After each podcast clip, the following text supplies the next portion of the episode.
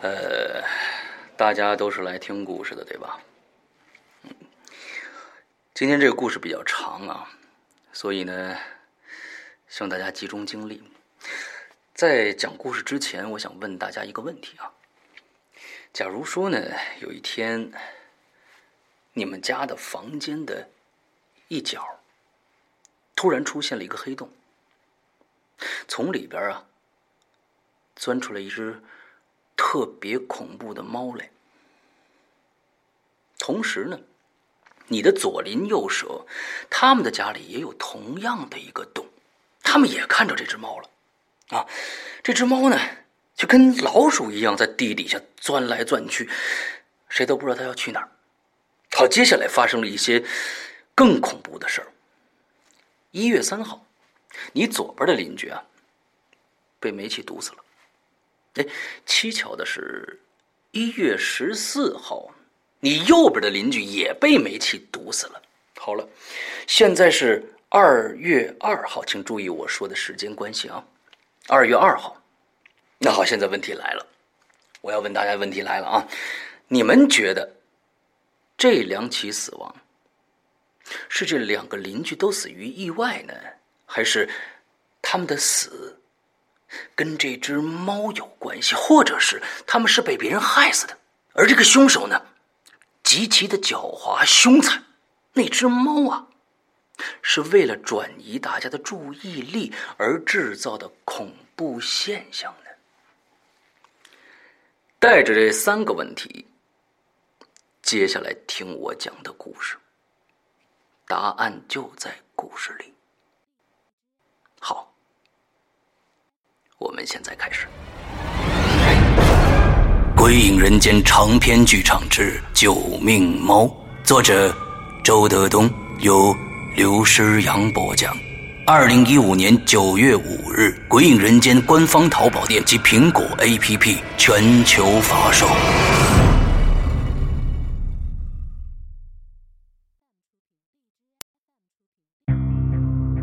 今天。我要给你讲个故事，故事的主角就是你。这是一个极其恐怖的鬼故事，但千万别害怕，因为你就是鬼。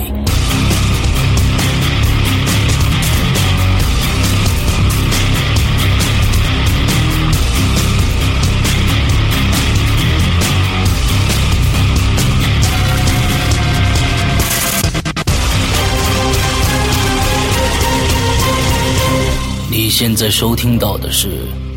鬼影在人间》。各位听众，大家好，欢迎收听《鬼影在人间》，我是石阳啊。今天我们接着来听明哥给我们讲一些京都里面发生的一些奇形怪状的事儿。上一集呢，咱们听到了啊，上回书咱们说到了，明哥说大白天遇着东西了，哎，咱们听这大白天到底遇着什么了？来。明哥来介 绍。 OK OK，呃，上次咱们聊到这个，我说过这个好多奇怪的事儿哎啊，令人不可思议的事儿老发生在晚上，是吧？嗯在你这个最脆弱的时候，对啊，啊，睡觉的时候，或者是这个是吧？嗯深夜里边老发生这些事儿，基本都是这样。但是所有的这些罪恶也好，还有这种阴晦的东西，还有邪恶的东西，都不能暴露在阳光底下。对，啊，你抬头看那个正午阳光的时候，你感觉特别温暖，嗯是，吧？嗯，呃，所有邪恶的东西好像跟你无关，但是我就恰恰在这个阳光里感受过一些难以解释的一些事儿。哎，呃，这我实在记不清日期了啊，嗯这这实在记不清，因为带团时间十五六年了，嗯就我就记得有一次带团，这带团呢是夏天，北京夏天你也知道，又黏又热，嗯从早上起来一睁眼，这身上这汗啊就不断。对身上发黏，就是所谓的桑拿天儿吧。对，这个桑拿天儿对于做导游工作的人来讲特别的困难，嗯尤其我又胖，嗯所以好多朋友都觉得导游这工作特舒服。哎呦，你们做导游的满处玩儿满处看，嗯，是吧？嗯，多舒服，玩儿就把钱挣了，不是那么回事儿。对对对对，嗯，我你老操心这是人呢，对不对？对，啊我不信咱就咱就掉一个，哎，咱对试试。是，所以这个这确实也不太容易啊，这个题外话了。嗯早上起来特别热，早上起来一到夏天的时候啊，暑期的时候特别多，就是升旗，嗯就这个升国旗啊，嗯，凌晨三点钟就得起床，哎，带着这些，因为暑期嘛孩子多是，不是亲子团就是这种学生团。嗯那回我带的是一亲子团，亲子啊，嗯，大概有十十五六个家长带着十几个孩子，嗯嗯嗯然后看升旗。实际上，说实话，我是比较打怵的，嗯因为这你这一一宿睡不好，嗯只要你一晚上有睡不好，你几天都缓不过来，嗯两三天都缓，特别难受。然后那天就升旗，升旗早上起来呢，呃，特别热，特别闷闷热，我觉得是，嗯嗯。升完国旗就看那个奏国歌嘛，两分零六秒，嗯啊，哎，国歌结束以后，所有的人流才会集中。我说天安门广场这人就是人山人海，嗯暑期的时候你想找个地儿休息，说想找地儿坐会儿看会儿，那简直太困难，全都是人。嗯嗯，这个升国旗结束以后，就整个升国旗都结束了啊，嗯我集合我的这个所有的客人，还有他们的孩子，一般我都会选择在呃天安门广场靠西边这儿。嗯靠西边这儿第一个起第一个这个华灯底下这儿集合，嗯都集合好了以后，要干嘛去？要去排这个毛主席纪念堂。哦哦这哦，个天安门广场最难受的一件事就是排队。哎，每年暑期的时候，这纪念堂一排排两个小时，是的，是的，到里边两三分钟就出来对。但哎绕咱一圈中儿国有这情节，嗯，有这情节，毛主席嘛，是吧？对，咱小时候也都学过毛主席这个光辉啊，毛主席万寿无疆啊，哎对，有这个，这孩这现在中国这种教育也是，孩子们也是，毛主席这个暑期这必看，这哎是必看。对对对对对，嗯，集合的时候，集合好了以后排着队往这边走，刚排好队，就是也是下意识啊，发现了这么一个一个人。嗯呃当时升完旗，太阳已经升起来了，因为这个升国旗的时间是根据这个渤海的海平面、太阳升起的高度来定嗯，所以每天它这个升国旗的时间不一样，嗯大概其相差那么两三分钟。嗯这升旗完成以后，太阳就升起来了，嗯就在我左手，就在这个左眼这儿啊，左手左手方向，你的眼睛能看见。这个呢，穿戴格格不入。为什么我对他印象特别深？因为那都是两千年以后的事儿了。嗯，那你的穿戴应该是是吧？对，就是再是农村的这是，种是是，呃，这种穿戴应该也是啊嗯不像原来对对最早的对那素种黑白色照呀片什么上的的那种人啊设。那这人给我印象特别深。这嗯女的呢戴着一个蓝色头巾，蓝色头巾，蓝色的头巾，嗯灰褂子，嗯灰裤子，白球鞋，哦左手挎一包，这包呢特别有意思，这包咱以前都见过，灰色的，嗯上面写着北京两个啊字，啊啊。有印象吗？人造革呀什么那种那种，那对对对对，哎那种那，种包，我就特别印象特别清楚，嗯嗯我就没有没有太多的在意它啊，我觉得这个穿戴是嗯吧？我觉得有点儿这个可能是哪个。呃，因为北京是大城市嘛，对村儿你要里有的条件，哎，你要有郊县条件，你啊对对对，第一个首选之地就是北京城，我说也哎都不容易，这这意嗯，思对。对对对对，来北京，我说这当然这个穿戴太过时了哈嗯，嗯那、太过时了，没在意啊，实际上这个没在意，就看见这么一个人啊，嗯集合好了以后往纪念堂走，走走走到纪念堂排队的那个地方，那天人特别多，嗯我这个团队我估计一下排队最少一个半小时，嗯给这帮孩子跟这个家长放进去，有的家长因为我带着南方的客人，有的家长心疼孩子，有的家长心疼就没让孩子进去。哦但大部分都进去了。哦跟我打了车之后，我说这个赵导，我们带着孩子去周围照照相，我们不去了，哦是吧？啊一个小时以后，我们回到原地来集合。我说那没关系，您记好这集合地点，一般集合都在毛主席纪念堂的东边，也就嗯是靠近历史博物馆这边啊，啊啊，立国这边。但是他在广场里边没过马路，哎呀，那边就东特路了。嗯跟这儿集合，集合的时候呢，所有客人的行李，比如说包啊、照相机啊、嗯水壶啊，什么都不让带。嗯都得集好，集合都得放在地上，导游给看着。所以嗯你到天安门广场，导一景儿什么一景儿，导游给看着包，一堆儿一堆儿的你跟啊 一堆儿一堆儿，对你跟着这个根据这包的多少，你能判断出这个团员团的有大小多少啊，对，太太就这么个事儿。我跟这儿一坐，太晒了，啊特别晒，因为那时候太阳从东边升起来，嗯我背朝东边，嗯，特别晒。我自己又不带伞，咱大老爷们儿对嗯已经都晒成这样，带什么伞是吧？当然，我那个客人他那个包里边儿，嗯就这个一堆行李里有把伞，我就把伞撑起来了。啊背朝伞，这导游一堆一堆，有的聊天啊，是吧？有的自己那儿看手机啊，嗯是干什么都有。那我自己就跟那儿待着，我拿左手，我拿余光，我坐在那儿啊，我我一看，我又看见那个女人了。嗯，这是多大我说的岁数呢？？大概其应该是四四十多岁，嗯呃四到四到五十岁吧。嗯这次我看的比较清楚了，为什么？因为她离得比较离我就比较近了，嗯嗯嗯特别近。蓝头巾、灰褂子、灰裤子、白球鞋，挎一包，嗯嘴唇特别厚，就是嘴唇啊特别厚，嗯呃，遮着嘴唇，然后里边的牙齿从嘴唇中间缝隙当中能看见。嗯我观察的东西有时候，有时候还比较细致 啊，就是对我就那种表情是什么表情，特别难拿，就好像对一个陌生之地的那种无奈。嗯，到了一个陌生的地方又不认识啊，啊、哦，那种那有点种无助惆怅，有点无助那种感觉。嗯他这个脸儿，他这个脸儿是斜对着我，嗯就是他侧着身儿，我所以看他这个嘴唇，看他这个脸的这个这个情况啊，看的也比较清楚。虽然没有正面啊，但是我看比较清楚，我就没在意。嗯我心说，我说他这怎么不排队去哈、嗯然后又看见就是广场嘛，是吧？人又多，肯定他也是呃乱走瞎走，嗯没在意。呃，跟一些人聊天啊，啊，待了一会儿，这个大概有过来，真是一个多小时，我这团队出来了。出来集合以后，下一个项目是到这个旗杆底下照集体照，嗯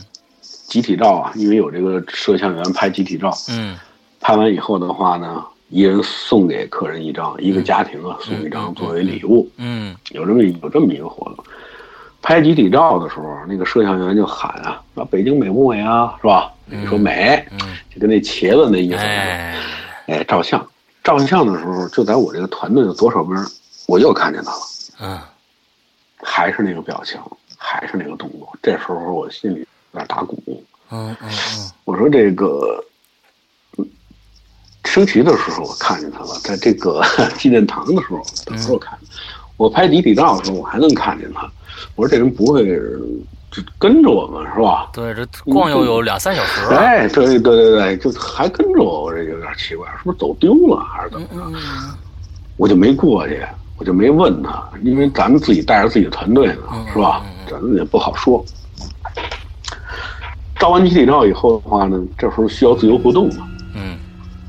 一般会给客人二十分钟左右在天安门广场自由活动，嗯二到三十分钟吧，什么天安门钟楼啊、纪念碑啊、人民大会堂啊，嗯然后那个历史博物馆去自由活动照相。嗯那我的客人就就散了啊，就自由活动。哎呀，让我给拍照片了，反正都有。嗯对，啊拍照片的时候自由活动嘛，对啊有的朋友自己拍，客人自己拍，有的也让我帮忙照。嗯当然，这个人呢，他就站在我们这个团队的中间儿，他也不走，嗯就这么有的客人就混在一起拍，有的为了躲他还特意的，我记得特清楚嘛，有的人为了躲他挡着那个人那个那个毛主席像的那个感觉，还还特意的自己往那边走了走了走，嗯但是没人跟他说，哎，阿姨您往那边靠点儿，没有，嗯他自自己就就躲开他了，不知道为什么就嗯照相。照完相以后的话呢，集合好了要过地下通道到天安门城楼，嗯就进故宫了。嗯集合完了以后，过了地下通道，让客人上洗手间，因为过完地下通道左手边，也就是中山公园的左边这儿，有个公共卫生间。嗯上洗手间的时候，我又看见他了，嗯还是那种表情，还是挎一个包，嗯还是站在你的左手边，就这女的。嗯当时我这心里边就是有点儿觉得有点儿奇怪了，嗯算了，就不理他吧。然后等着这个所有的客人集合好了以后，集合好了以后，穿过天安门城楼往里走，走到端门的时候，嗯端门嗯，端门，然后往里走是午门，对，走到端门门洞子里的时候，嗯我往前走，这个女的站在门洞的左手边，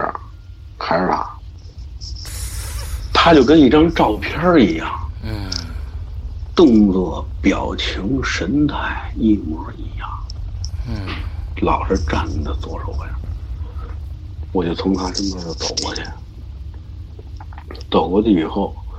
到了午门前，客人集合，我去买票，嗯买完票，整好队进午门，进故宫嗯，在午门门里边的门洞子里还是他。这就有点恐怖了，我的天哪！大太阳地儿啊，大太阳地儿，还是这个女的，嗯蓝头巾，一脸的那种表情，灰布、灰衣服、灰裤子、白球鞋，还有那个包。我讲解带着团，但是我这心里边有点乱，嗯带着团，然后穿过呃午门，穿过那个太和五殿座，哎五座石桥到太和门，嗯到太和门讲这石狮子的时候，嗯我就会想，我讲完以后，石狮子讲完这个广场的作用，回头要穿过去，我想我这回头还能不能看见他啊？嗯，这一转身一回头，在太和门门洞的那儿还是他。到了太和殿，殿后边儿，他也在。到了这个，呃，中和殿，嗯保和殿，总而言之吧，他跟了我一路，但是我不知道他什么时候走的，嗯他老在前面等着我。嗯到了最后出了神武门了，嗯都出了神武门，客人都急得不行了。有的这个家长抽烟呐、嗯在里头不让抽嗯烟嗯嗯，着急找打火机啊什么的，我帮他们找。出了神武门以后，就在没有过马路，对面不是景山吗对？他就在左手边的地下通道那儿，好像在等着我一样。他还在那儿站着，嗯那个眼神还是不看着我，还是那种表情。那是我最后一次看见他，就在这个神武门出来以后，嗯哎，这个地下通道就通往景山公园的地下通道、嗯这个口儿这儿又看见他了，最后一次看见他。然后我就穿过大通道奔了景山，到了景山以后，这个人就没有出现。嗯景山景山南门进去，东门出来，就是那个崇祯皇帝自缢的那地方。嗯嗯嗯嗯，从那儿出来以后呢，过了马路就是旅游团队餐厅，嗯在那儿吃中午饭。嗯我就一直心里边这事儿没搁下，嗯就一直就是回忆这事儿啊，嗯就是挺觉得挺诡异的啊。嗯嗯嗯大太阳地儿，嗯这个人同一个人，同一个表情，同一个姿势，对，就跟那个。就跟那个您知道那种照片吧，嗯就是一个跟人一边高的那种宣传画一样的，对对对对对对对，老老出现的出现。当时我突然就灵机一动，客人吃饭的时候，我把所有客人的那个卡片机，嗯那会儿已经有数码相机了，嗯嗯那会儿对我就就全看。我说您给我看看，倒回来我瞅瞅刚才在天安门广场照那照片。嗯我说这么多人照相，啊十几个数码相机，我说怎么这也能拍着点蛛丝马迹是吧？嗯嗯然后我就翻过来一张一张的看，都没都没有这个人，也可能是他们是嗯，有意的躲避开开这个人了，哎哎，有意的避开，或者是不知道怎么回事啊。嗯反正这个这十几部照相机里，他的那个一个头发角、一个衣服角都没拍下来，嗯这事儿一直萦在我心里。对，有的时候后来这就是人的体质的关系，我估计啊，嗯嗯有的时候这种感觉一来，心里边给自己就是又来了那种感觉，嗯这东西都是奇了怪了，你知道吗？嗯嗯嗯，我老怀疑是不是跟我跟我那个小时候体质啊、生活不有关。哦后来一想也不是，那你生病之前不是还也遇到过这对些奇奇怪怪对的事对儿？对，哎，那这些游客有没有人你跟他提起来说，哎，你看没看到一个什么什么？没注意，哦没注意，我特意问过，他们都不知道，没注意。哦，嗯，因为带团很紧张，嗯只只顾着自己的团队，知道吧？嗯嗯嗯在带团和讲解的时候，很很就是就是这带团的这个精神啊，嗯，这根弦儿一直绷对着。对对对，后来甚至我给自己的解释都好像好像自己因为起早了、起 猛了，幻觉。后来你幻觉你不能一次一次的，是吧？啊是的，是是的，是的，这这这这个这个是这真是挺挺有意思，就是说，他到底是他他好像也也不像跟别的团的哈，是吧？他要不然怎怎么会不是啊？我怎么们跟会你说一，个第姿一势，印象就是他的穿戴格格不入，嗯嗯就跟这个社会和跟这个，这整个就是跟这个时代嗯就是脱节的。嗯，哎，你有没有问过？你有没有问过？就是过去住老嗯牌子房的时候，你问爸妈是以前有没有这么个人存在呢？啊，这真还真没也没问过，因为我都是已经带团了嘛，嗯嗯就包括在厕所那个人，嗯我父亲母亲都没有印象，啊啊，这也有可能只有我看见过。哎，他们说晚上在厕所嗷哇喝的烂醉吐的倒有的是，嗯 呃，蹲在那儿，就那种奇怪动作从来没有过。 OK，好好，他有时候这东西比较奇怪。嗯你上次我是因为带团的时候，你经历的地儿也多，嗯你特别是那种古老的地方，嗯年代越久，嗯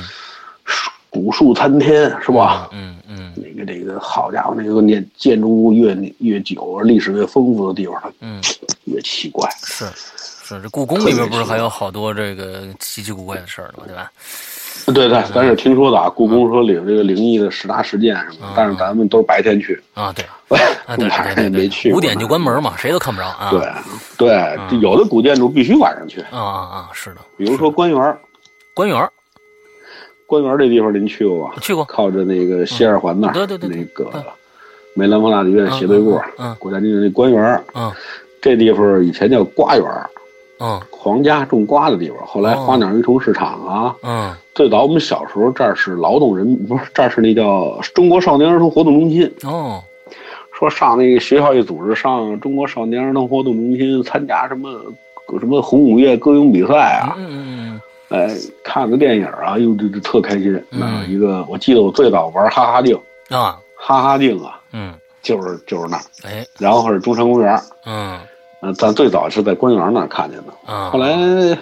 据说那儿还关过江青，哦是吗？正值吧？那江青好像关过一段时间在官园呢，哦，后来才给踢走。嗯这地方，这地方后来我带台湾团的时候，这儿是一看杂技的地儿，嗯就是给这些外宾嗯啊，这些国际友人，宣传咱们中国的这种优秀的传统文化嗯啊，杂技。他一般在北京看杂技的地方有这么几个地方，一个是最好的是朝阳剧场，哎对，是现在东厂朝阳，是的，哎，还有一个工人俱乐部，嗯，哎，工人俱乐部，虎虎坊桥那儿，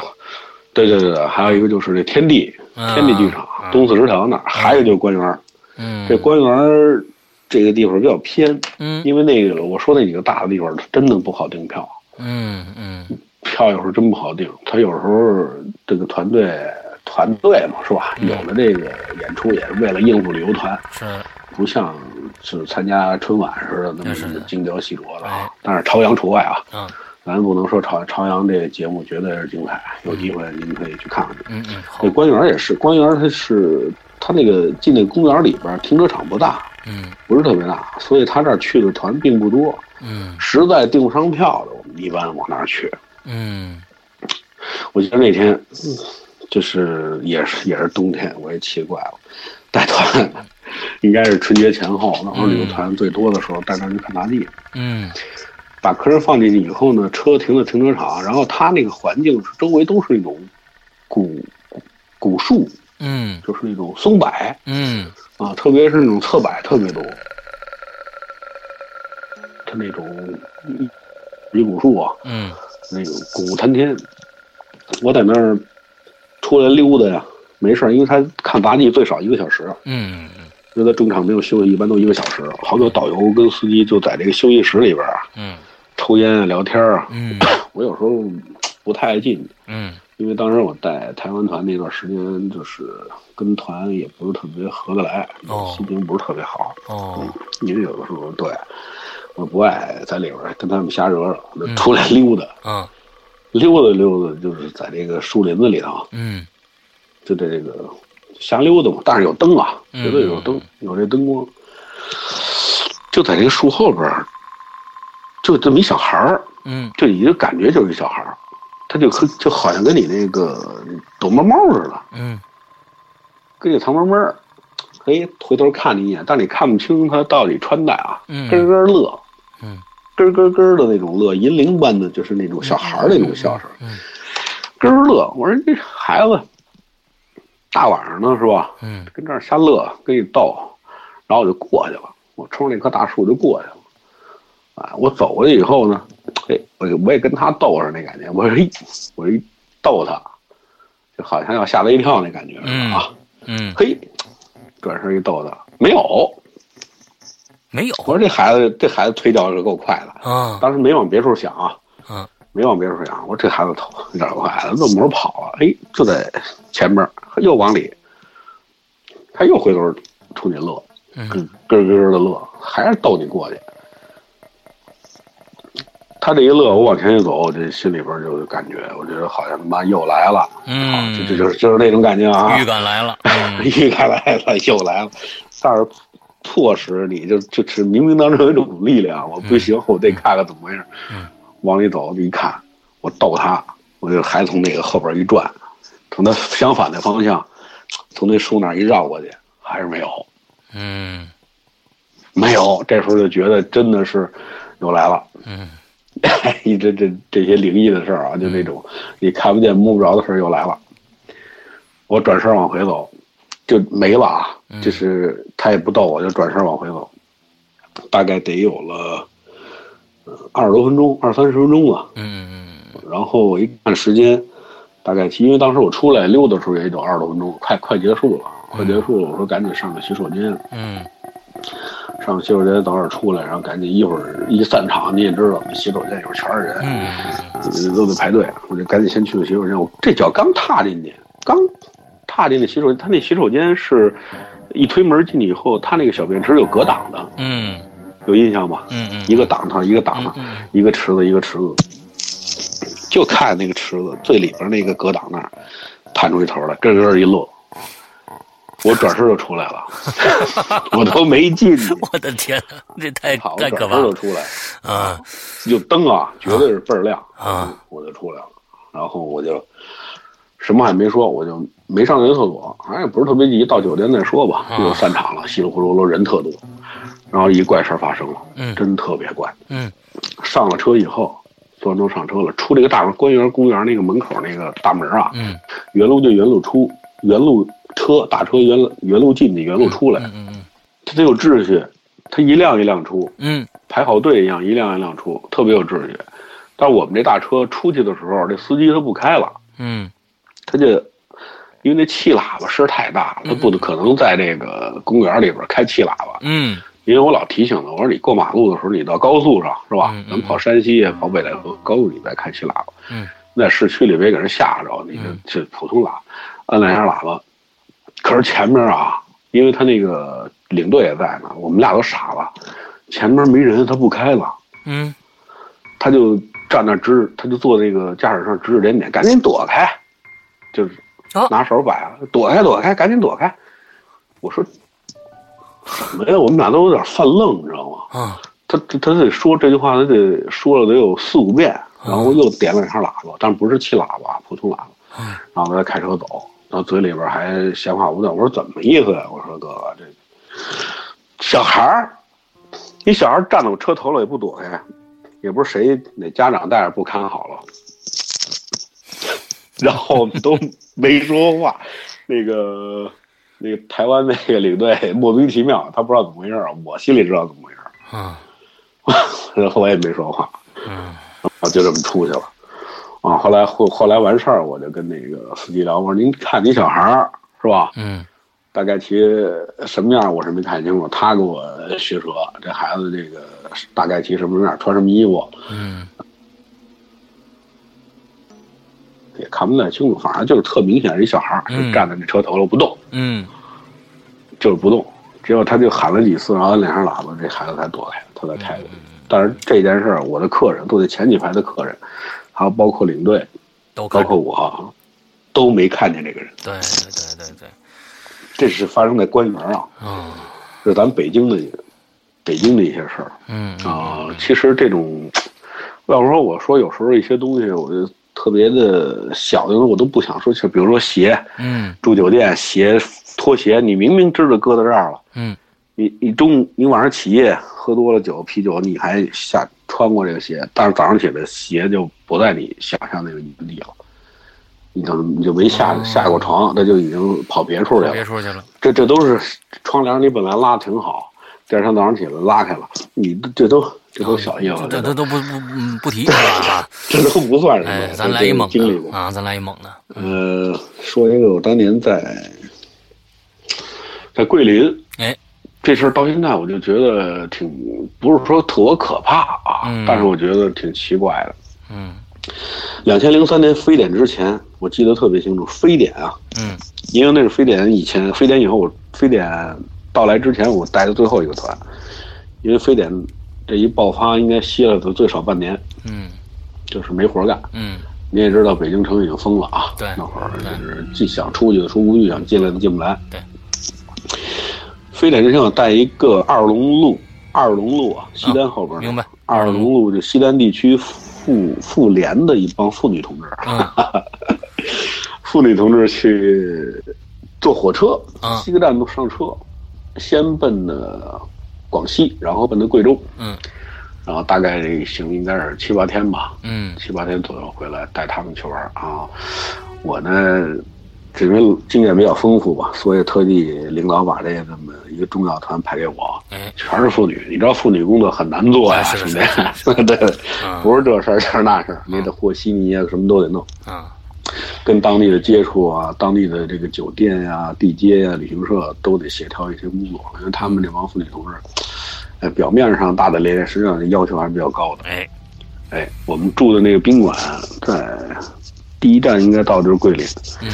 住那个宾馆呢是接待当年国家接接待领导人的啊，嗯据说是，呃，规格挺高，但是有一点，嗯就是陈旧，就嗯感觉比较旧了，嗯外边也没有什么太多的装修，因为最有的时候这个内在的东西不一定装修特别豪华，嗯这宾馆的话呢，但是一到里边儿觉得特别好，就是感觉，就是包括它的灯啊，嗯它的一些小的装饰啊，嗯都特精致嗯，就一看就不是一般级别的这种。当时也不知道怎么的接待这种旅游团了，呀，他们这种妇联的嘛，嗯就进去了。但是给我分配了一个房间，因为我要尽量要跟客人房间比较近嘛，嗯因为这样晚上好照顾客人。啊哎这也是我对这个当时地接社和宾馆的一要求，说一定要把我分在，哎，这几个重要的领导，是主任之类的这个边儿上，嗯对，这样便于照顾。但我这房间呢，所有的设施跟别的房间都没有太大的区别啊，嗯嗯都是特别精致的，包括它那个灯啊，嗯它那个窗帘啊，哎，它那个桌椅啊，就是给你感觉特敦实，你知道吧？嗯嗯嗯哎，这特别好。但是那个地毯就比较旧，那个地毯应该是暗红色的，嗯我不知道是不是天鹅绒的啊， 暗红色的地毯，我觉得这个地毯特别好，踩上去特别舒服。嗯，我觉得我头一次住有地毯的宾馆， 嗯这个带地毯那个房间，当然接待规格比较高嘛，啊、也没在意。嗯但当天晚上我洗完澡，就发现这个就是在这个，因为它这个卧室啊，嗯跟这个客厅嗯跟这个厅中间是有一段距离的，就是类似于一个正方形吧，嗯就在这地毯的中间儿有一块黑的东西，嗯就跟一块油似的，你知道吧？嗯我说这个是不是我不小心给弄的？我要弄好这个，咱要赔偿起来，嗯嗯到时候说不清楚。嗯大概得有多大呢？五分钱钢镚儿，哦，那么大，哎，五分钱钢镚儿那么大。我说这个我得说一下，因为咱们做事比较细，嗯我就把那个服务员叫来了。对，我说这个痕迹很老，嗯这是比较老的一个痕迹，这肯定不是我弄的。嗯对，咱们呢，哎，澄清一下，是吧？呃嗯来，分析的这您仔细看一下，不然你把那经理叫来，咱看看这这到时候咱退房的时候是吧？嗯嗯嗯哎，别有这种现象。我特意留一心眼儿，然后我就把所有的房间又都查了一遍，嗯我都去看地毯，看有没有这个毯子上是吧扔的这个脏东西没有，只有我这房间嗯五分钱钢管这么大，嗯也都说了，说他们也不知道是什么，但是跟我没关系，没有我这责任。。嗯嗯入住了，可是第二天早上起来一醒就早上出发嘛，得就游漓江啊什么的。嗯嗯一般我都会比客人提前最少早起半个小时到一个小时，嗯我提前收拾，我要比客人先到餐厅是吧嗯嗯嗯？ 找个客人，我起来以后，我发现这东西就这个五分钱钢板可变大了。 ，OK，五分钱钢板这么大一个黑的东西啊，就大了得有两圈儿，就像嗯，就像什么多大？啊就像那个乒乓球北什么京的不不不比那大，就跟那个北京城吃那馅儿饼啊，那种小馅儿饼，小馅饼啊，小芝这麻么饼，大。我说这个坏了，我说这这这这个不知道怎么什么原因是吧？嗯又变大了，然后我又把那服务员叫来了，嗯当时那服务员有点烦。嗯我 接着说说跟您说了没关系，您就住。我说不是不是，我说你自过来看看。他也不知道怎么回事儿，他也挺惊奇，嗯，骗子那掀么大开个儿看，看，都都掀开，后来掀开了，嗯没有，什么都没有。不是，你就是抠它啊，嗯，你就猫它，也不湿，也不粘，哦，就那么大一黑印儿。到现在我就觉得特奇怪啊，您好像偷听。嗯，这天出去玩去了，玩了一天，呃，什么漓江啊，什么都看了，什么伏波山啊，嗯呃，都看了。然后晚上回来，我就心里边这是个事儿啊，嗯你懂我意思，这是个事儿，因为在这宾馆就住两晚，然后就得问阳朔，然后问贵州。嗯我晚上一进来，这东西又大了，嗯这东西大概其像那个咱吃饭那个大茶盘子、大菜盘子哎呦，那么大个儿，这我说这太奇怪了。从五分钱变那么大个儿了。对，五分钱的钢板儿，然后变成一个菜盘子那么大了，然后我又去找服务员去了。他当时就觉得有点儿，一看是我，他就是好像有感觉，好像有这地毯的事儿呗啊啊啊，有事有什么事儿您过去看看。啊，他也愣了，他也愣了。后来他把这个经理什么的，就客房部的经理也叫来了，也不知道是什么原因，因为在我入住之我入住之前，这房间什么都没有，嗯倍儿正常，茶盘这么大，嗯我就觉得 那种感觉啊，我觉得特灵异那种感觉。对对对对对对对，嗯，就特别感，就是，但是没办法，你但是跟你说没没有你的事儿哈，啊跟你没关系，啊你就住吧。他们也不知道怎么回事，就不了了之。我就住了一晚，第二天早上起来，就像一个车轮子那么大，整个地毯就毁了。车轮子你见过吗？啊，就是还不是一般的车轮子，嗯是那种大泰多拉。嗯嗯嗯。我那那那么大的这个东西，它这地毯就完了，这你这没法看了，已经一进来一一打眼，这叫什么玩意儿哎呦，就得撤了。然后我还又去找服务员了，嗯 我又跟他说一声，他也不知道怎么解释。到最后退房的时候也没有发生什么，嗯，太奇怪的事情。也没有发生什么不愉快，嗯很顺利的嗯让我们退了房就走了。所以这事儿呢也一直搁在我心里，嗯，就是你他也没吓唬你，是吧对？对对对对，他也没对你怎么怎么样，对他就是一点儿有这么一一个点现儿，象我眼眼瞅着一点儿一点儿的，就是一圈儿一圈儿地变大。这个也是我带团这么多年工作当中的一个嗯奇闻吧，嗯嗯嗯。所以我就老跟您强调，就可能我这个体质，我也不知但是要道是怎么嗯体关系，质的话，你你你能看着，别人不一定看得着，但是别人也看着了。也能看见了哎，就是这么一个东西。哎，太这个奇奇啊嗯怪了。哎，你没来之前没事儿，没事儿一进来这这这车轮子就来了。对，这是一个，这是一个一个奇葩，这也不知道怎么回事儿。嗯，这有点意思。嗯您要仔细的搜啊，嗯慢慢的回忆啊，这种奇怪的事儿还有， 哎， 嗯，我觉得呢是这样。这个故事啊，啊，我估计在你的肚子里头呢，也还有很多很多。但是呢，咱也不一定一次讲完了。我觉得呢，这个照明讲故事这个这个栏目呢，我们就这样做下去就好了。呃，过一段时间呢，也搜集，哎，我我我又想起几个来了啊，跟我跟咱们咱们今天做一期，哎，咱们往下接着做。可以可以，可以没必要完全今天一可以一气儿讲完了，对不对？咱已经连着三期了，哎，给大家呢再留点想象空间啊！你这车轮子没问，今天咱们留一个大的，哎大车轮子，下次是什么东西不知道，咱们等下次再听明哥来讲，跟咱们讲一讲他那些稀奇古怪的事儿。啊，我也特别愿意，特别高兴把自己经历过的一些事儿跟各位鬼友来分享，哎谢谢大家。嗯好嘞，那今天的节目到这儿结束，祝大家这一周快乐开心，拜拜。 OK OK。